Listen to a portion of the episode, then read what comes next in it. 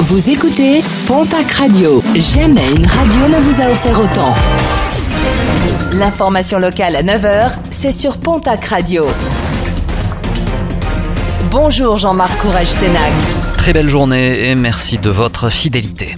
Un appel à témoins lancé par la police à Tarbes, il fait suite à une tentative d'enlèvement commise en octobre dernier. Un appel qui fait suite au signalement d'une jeune fille, une jeune fille qui avait été invitée à monter dans un véhicule par un individu qui a pu être identifié et interpellé.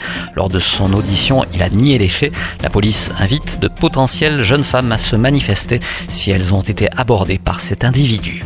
Trois ans de prison et 256 000 euros d'amende. Verdict du tribunal de Tarbes à l'encontre d'un jeune homme de 23 ans. Le 25 septembre dernier, il avait été interpellé à Montlon alors qu'il transportait pas moins de 64 kilos de cannabis. Le déploiement d'une herse avait été nécessaire pour stopper le véhicule.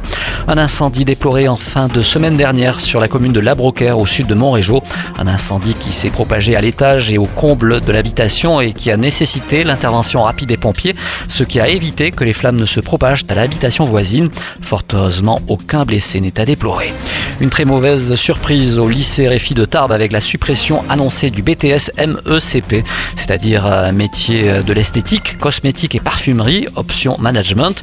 Une nouvelle apprise par pur hasard, ce qui provoque l'incompréhension des enseignants. Nous avons appris ça heureusement par euh, un délégué syndical qui a assisté à une réunion euh, la semaine dernière, qui nous a informé que notre BTS allait être fermé, et ce par décision du recteur académique ce mardi 16 janvier. Donc à ce jour, nous sommes dans l'incompréhension la plus totale et justement, euh, nous nous posons la question pourquoi ce BTS en plein essor va être fermé? Et une pétition a été euh, mise en ligne, une pétition disponible sur le site change.org.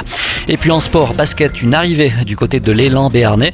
Hier, le club a annoncé euh, l'arrivée du Canadien Javon Ferguson Masters, un joker médical pour suppléer à la blessure de Kendall Anthony, indisponible au moins jusqu'au mois d'avril. Il pourrait évoluer dès vendredi pour la réception de Nantes.